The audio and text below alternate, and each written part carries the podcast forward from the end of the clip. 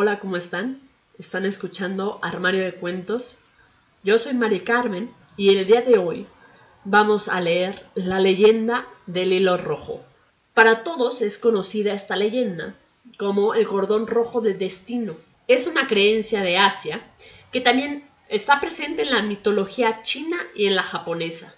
Este mito se refleja en Occidente como las llamadas almas gemelas. Según este mito, los dioses atan un cordón rojo alrededor del tobillo o del dedo meñique. ¿Por qué del dedo meñique? Bien, el dedo meñique está conectado al corazón desde la arteria ulnar.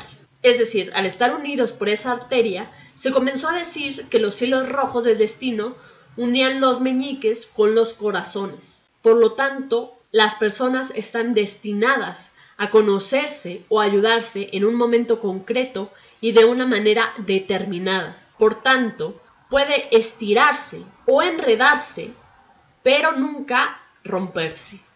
La leyenda más popular y la que se recita prácticamente en todos los hogares japoneses a los niños y a los jóvenes es la siguiente. Hace mucho tiempo, un emperador se enteró de que en una de las provincias de su reino vivía una bruja muy poderosa que tenía la capacidad de poder ver el hilo rojo del destino y la mandó traer ante su presencia. Cuando la bruja llegó, el emperador le ordenó que buscara al otro extremo del hilo que llevaba atado al meñique y lo llevara ante la que sería su esposa.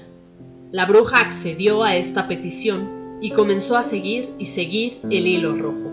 Esta búsqueda los llevó hasta un mercado en donde una pobre campesina con una bebé en los brazos ofrecía sus productos. Al llegar hasta donde estaba esta campesina, se detuvo frente a ella y le invitó a ponerse de pie e hizo que el joven emperador se acercara y le dijo, Aquí termina tu hilo. Pero al escuchar esto, el emperador enfureció, creyendo que era una burla de la bruja. Empujó a la campesina, que aún llevaba a su pequeña hija en los brazos, y la hizo caer, haciendo que la bebé se hiciera una gran herida en la frente. Luego ordenó a sus guardias que detuvieran a la bruja y le cortaran la cabeza. Muchos años después, llegó el momento en que este emperador debía casarse y su corte le recomendó que lo mejor fuera que desposara a la hija de un general muy poderoso.